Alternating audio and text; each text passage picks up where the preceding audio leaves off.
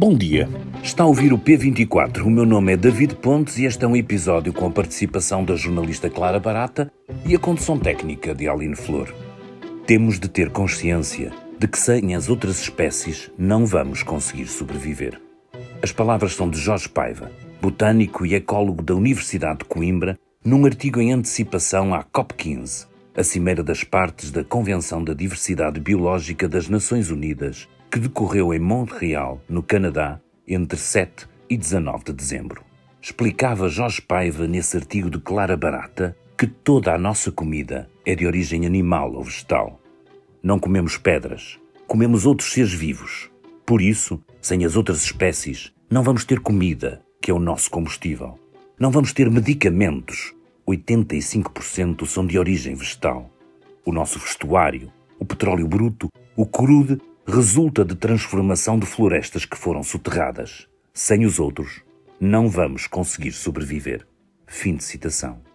É preciso reforçar isto, porque, como explica neste episódio do P24 Miguel Bastos Araújo, biogeógrafo, professor e prémio Pessoa em 2018, ao contrário do que se passa nas COPs do clima, em que é fácil explicar através da temperatura ou do CO2 quais são as metas pretendidas, no caso da biodiversidade não há uma métrica única, o que torna mais difícil explicar ao mundo a necessidade de preservar a biodiversidade.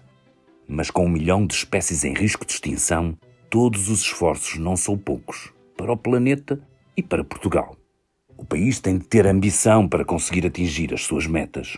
Um relatório coordenado pelo próprio Miguel Bastos Araújo, a pedido do Ministério do Ambiente e da Ação Climática, fez o trabalho diagnóstico e propôs soluções. São nove reformas ao todo que permitiriam a Portugal mudar radicalmente a forma como encara a defesa da biodiversidade. O relatório foi apresentado em maio deste ano.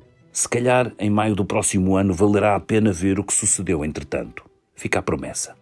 Desta COP15, ou se quiserem o Acordo de Paris para a Natureza, como foi crismado, saiu a meta de mobilizar até ao final desta década pelo menos 200 mil milhões de dólares por ano, equivalente a 188 mil milhões de euros, de todo o tipo de fontes, para pôr em prática estratégias nacionais de planos de ação de biodiversidade e o objetivo maior de proteger, até 2030, 30% do planeta.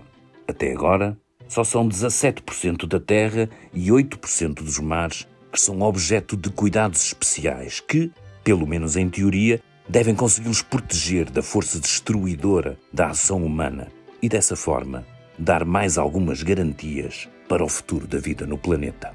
Para fazer a avaliação da COP25 do que foi lá conseguido, Clara Barata conversou com Miguel Bastos Araújo. Aquilo que eu gostava de perguntar em primeiro lugar é se o acordo que foi conseguido é de facto um acordo histórico, pelo menos ontem estavam a dizer. Penso que ainda é cedo nós concluirmos se é um acordo histórico ou não. Tenho ouvido gente que esteve nas negociações e que estava a dizer que não sabia se isto era o equivalente ao Acordo de Paris para a biodiversidade ou o fracasso de Copenhaga. Não é? Possivelmente será algo entre as duas coisas. A verdade é que, historicamente, se nós olharmos para trás, já houve dois períodos com metas, o countdown para 2010, depois houve as metas de Aichi em 2020 e a avaliação que foi feita em ambos os casos foi extremamente negativa, não é? Portanto, todos aqueles targets, todas aquelas metas foram delineadas e não foram cumpridas, não é?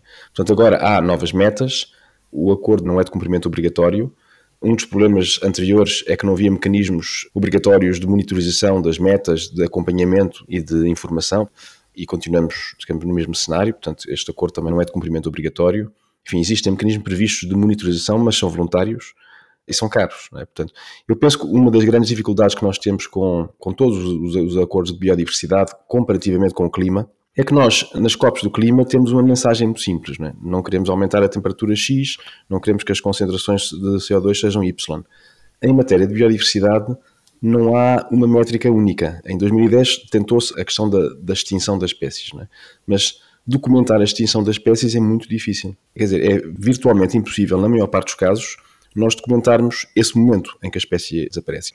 E por outro lado, de facto, são múltiplas variáveis. Nós nos detivermos nas metas que foram acordadas, são metas, digamos, multivariadas. Não é uma coisa simples como vamos reduzir o CO2, vamos limitar o aquecimento do clima a X graus.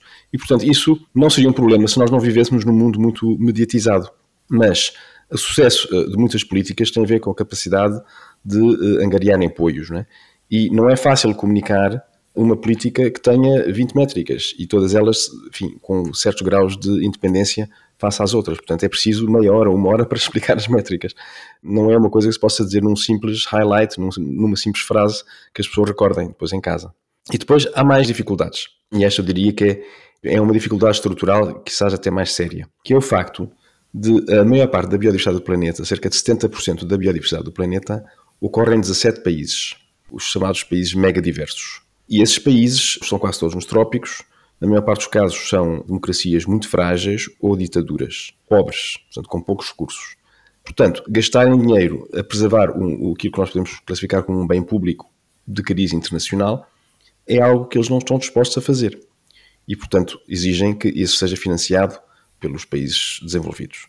Acontece que os países desenvolvidos, que são democracias, também têm dificuldade em enviar grandes quantidades de dinheiro, até porque têm que justificar perante os seus eleitores porque é que o fazem. E, enfim, no mundo de normas e, e de legalidade, existem mecanismos de controle, ao menos haver a garantia de que o dinheiro estaria a ser enviado para cumprir os objetivos para o qual ele foi criado. Mas nós todos sabemos que em países onde os sistemas de governação são muito frágeis, existem níveis de corrupção extremamente elevados e é muito difícil fazer um, digamos, um tracking, um follow-up de como e onde é que os recursos foram gastos. Existe alguma reticência que é estrutural, é histórica, eh, sempre aconteceu e sempre acontecerá, de transferências muito grandes de verbas para o Sul. Portanto, eu penso que esta dualidade faz com que seja de facto muito complicado ter algum otimismo face a este acordo. Agora, é histórico, quem esteve envolvido nas negociações, há um ano atrás, vi muitas pessoas que me diziam isto, isto vai ser pior que a Haiti. Portanto, apesar do desafio ser enorme, as expectativas eram muito baixas, porque havia, havia alguns países que sistematicamente bloqueavam qualquer progresso e não arredavam daquelas posições. Estamos a falar há um ano atrás, não é? Portanto, e agora, durante a, a conferência, houve, de certo modo, um, uma repetição das dificuldades que tinham ocorrido anteriormente e uma precipitação de uma decisão, em certo modo, imposta pela presidência chinesa, que já estava cansada de tantas discussões e deu um murro na mesa e diz aprovado o, o acordo, não é? Com três países africanos a contestar a decisão final. Uhum. E a WWF diz que o objetivo de travar, de começar a de travar e começar a reverter a perda da natureza, da biodiversidade até 2030 é algo que pode ser equivalente ao objetivo de limitar o aquecimento global a 1,5 graus do Acordo de Paris.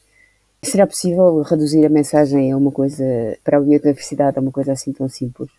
Uh, uma das metas mais fáceis de comunicar é os 30-30, não é? É preservar 30% do planeta em terra, águas doces e mar até 2030. Só um pequeno parênteses para dizer que esta meta de, de, de, de 30% é uma, uma versão moderada de um pedido do, do, Edward Wilson, que no fundo é um dos uhum. fundadores do próprio conceito de biodiversidade, que morreu uh, no princípio deste ano. Ele uh, escreveu um livro que era A Metade do Planeta. Né? Portanto, no fundo, o que ele achava é que assim, nós, os nossos esforços de sustentabilidade têm falhado todos e nós temos que preservar a metade do planeta, temos que blindar a metade do planeta uhum. para termos planeta. Porque enquanto estamos aqui a tentar resolver o problema do, do ponto de vista de uma gestão mais racional dos nossos recursos, falhando, temos que ter, com política de seguros, metade do planeta que está ali reservada, que está ali num canto e que não estragamos. Portanto, é o conceito de área protegida, de certo modo. Não é? Mas ele queria, portanto, 50% do planeta em, em área protegida. Não são 50%, são 30% até 2030, quem sabe o que será em 2050, mas no momento o, o target é 30%. E é bom, é das poucas políticas de conservação que têm tido sucesso, tem sido a expansão de áreas protegidas. Eu ainda recordo, em 2003, eu estive numa conferência na África do Sul, onde se assinalou que pela primeira vez tinha chegado aos 10%. Os 10% nos anos 90 era a grande meta, não é? 10% em terra e Madagascar tinha, anunciou que finalmente também ia proteger uh, eh, 10% do, do, seu território. Madagascar é um dos países mais biodiversos do planeta, portanto foi amplamente ap aplaudido. E nessa conferência de Durban estendeu-se os 10% para o mar. E, portanto, nós agora já estamos em cerca de 17% a nível mundial, a nível terrestre. Em 2010 o target foi 17 e agora estamos em 2022 e chegamos lá. E agora estamos a, a colocar como objetivo 30%. E eu estou convencido que, dado o historial de sucesso, não é?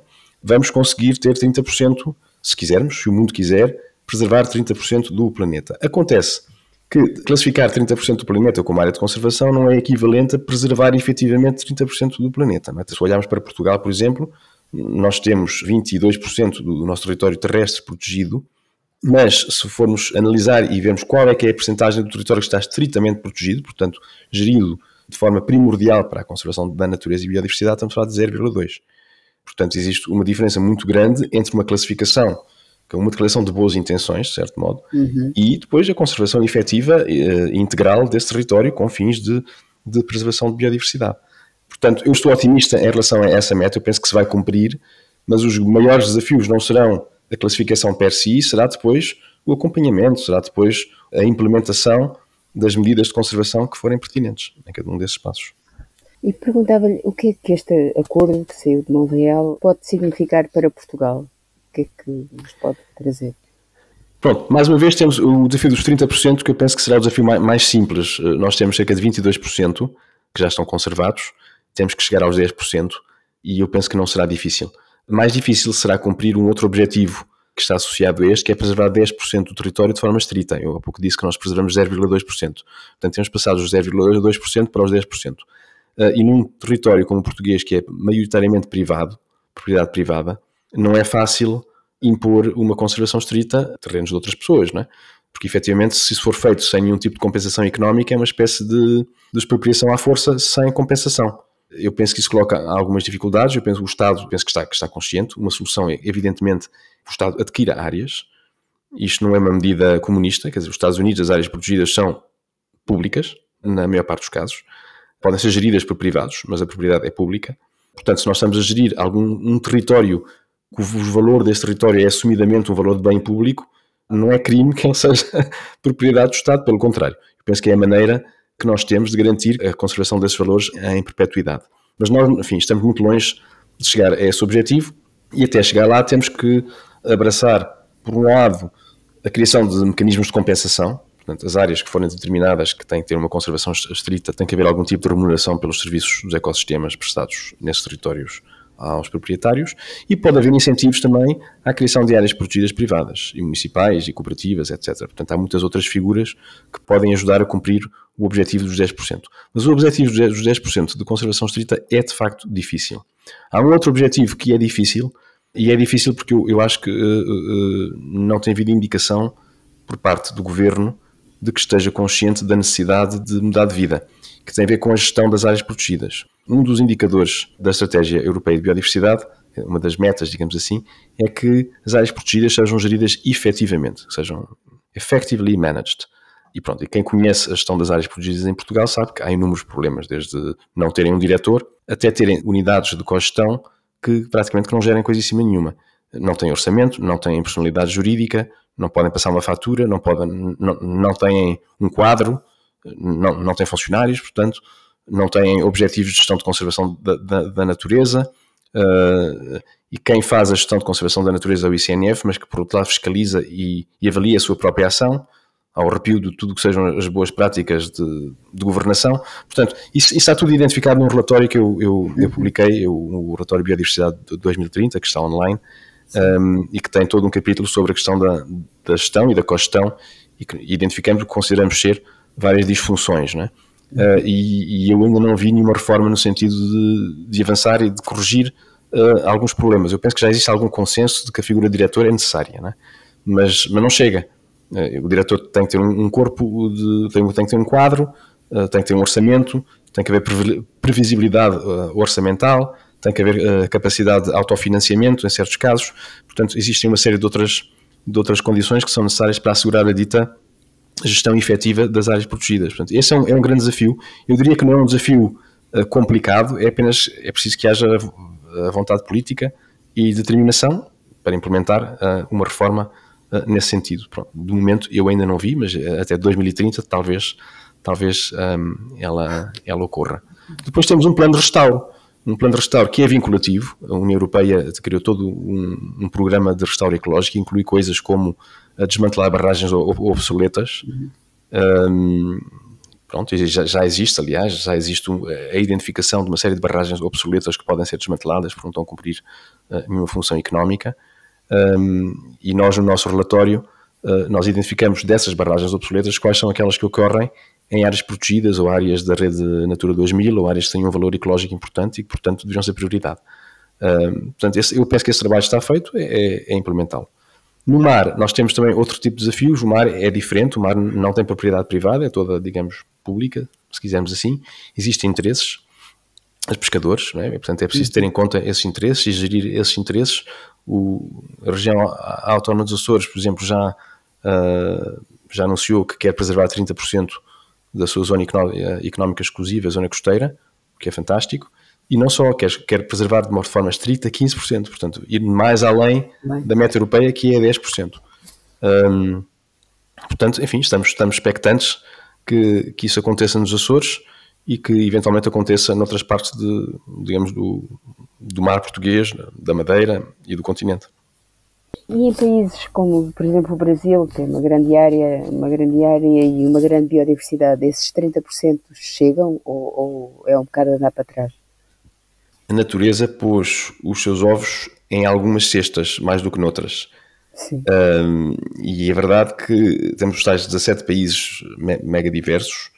Há outras, há outras maneiras de medir a biodiversidade, mas enfim, esta é, é reconhecida internacionalmente. Esses 17 eh, países têm 70% da biodiversidade. É um, é um bocadinho equivalente, portanto, seria este, este G, 17 da, da, biodiversidade, seria o equivalente uhum. ao G5 do clima, não é? Nós temos cerca de 5 países, temos 5 países, consideramos a União Europeia como um país, que tem 70% da, das emissões climáticas. Portanto, se nós quiséssemos resolver o problema do clima, não precisamos de um acordo entre 192 países, precisamos de um acordo entre 5 países, que é a China, Estados Unidos, União Europeia e Rússia. Um, aqui na biodiversidade não se consegue resolver o problema sem estes 17 países. Pronto, que têm problemas muito graves do ponto de vista de governação, têm problemas sociais, têm problemas económicos, portanto é muito complicado e o Brasil é um país que, enfim, que todos sabemos que tem problemas também bastante grandes. Uh, na, na, governação de Bolsonaro houve um retrocesso uh, evidente uh, face às, às, medidas que estavam a ser aplicadas e aos compromissos internacionais que o Brasil tinha assumido para a conservação da, da Amazónia. O candidato eleito, Lula da Silva, eh, diz que vai inverter essa política e, e, e voltar à trajetória que, uh, que, estava em curso antes de, Bolsonaro ter tomado posse. Uh, mas isto também releva um bocadinho dos problemas que existem com, com financiar países como o Brasil para protegerem a biodiversidade. É? A uhum. Noruega, por exemplo, injetou quantidades extraordinárias de recursos financeiros na Amazónia brasileira e com o Bolsonaro esses acordos deixaram de, de, de, ter efetividade. Portanto, há aqui um problema um, que tem a ver com o facto de nós queremos preservar a biodiversidade, que é um bem público internacional, mas, portanto, o planeta precisa dessa biodiversidade e podemos ter essa conversa sobre o porquê, mas eh, precisa dessa biodiversidade, nós queremos preservar globalmente essa, essa biodiversidade e o Brasil diz, não, está bem, vocês querem preservar, eh, mas isto é nosso, isto é nosso território, isto é nossa, isto é nossa biodiversidade. Uh, e de facto, à luz do direito internacional, tal e qual hoje ele, ele, existe, a biodiversidade que está no Brasil é a do Brasil, ainda que seja um, um, bem público internacional. Portanto, existe aqui, do ponto de vista jurídico, esta, esta, esta dificuldade. E qualquer tentativa de dizer não, se isto é um bem público e se nós pagamos, temos algum, alguma jurisdição sobre este, não o território, mas sim o que lá está, portanto, a biodiversidade, uh, cai o carme trindade, não é? porque estamos a violar a soberania de um, de um Estado.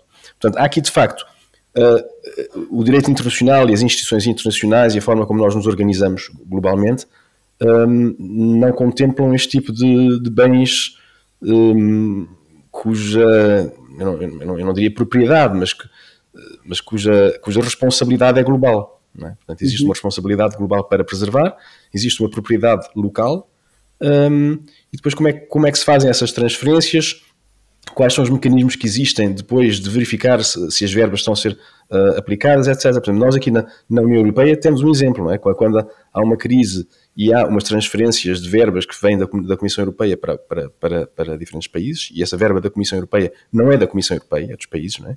E há países que dão mais do que outros. Uh, portanto, existem transferências de alguns países para outros, mas existem mecanismos extremamente complexos de, de monitorização, de acompanhamento, de fiscalização de como essas verbas e estamos de facto numa união política, não é? numa união política, numa união económica. Portanto, existem mecanismos. Agora, a nível global não existe nada disso. Uh, portanto, é muito difícil haver mecanismos uh, também globais de transferência sem, uh, depois, do lado da responsabilidade. É? A responsabilidade e uma, certa.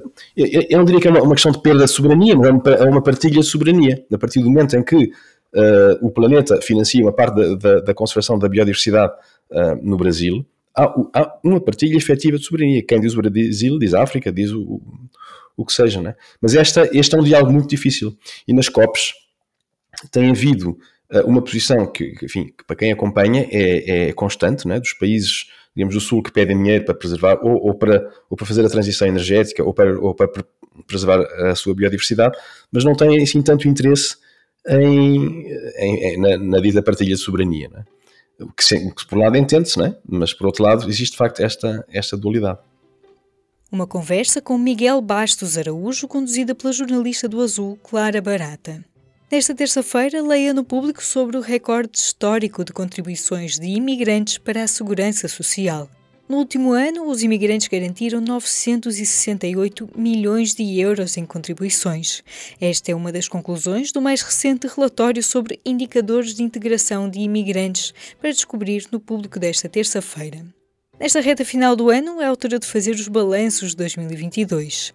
No nosso suplemento de leituras longas, o P2, convidamos um conjunto de pensadores para refletir sobre o ano que passou. Em público.pt já pode ler os ensaios escritos pelo historiador António José Telo, pela economista Joana Silva, do Banco Mundial, e pelo historiador Yuval Noah Harari, num texto em que nos guia pelas razões de se fazer a paz e de calar a guerra para continuar a ler mais ensaios no próximo domingo no P2. Em público.pt acompanhe também as imagens que marcaram o ano. Começamos por relembrar as personalidades que partiram em 2022. Este foi mais um P24. Se gostou de ouvir este episódio, siga o podcast na sua aplicação habitual para nos ouvir todas as manhãs. Eu sou a Aline Flor. Tenha um bom dia. O público fica no ouvido.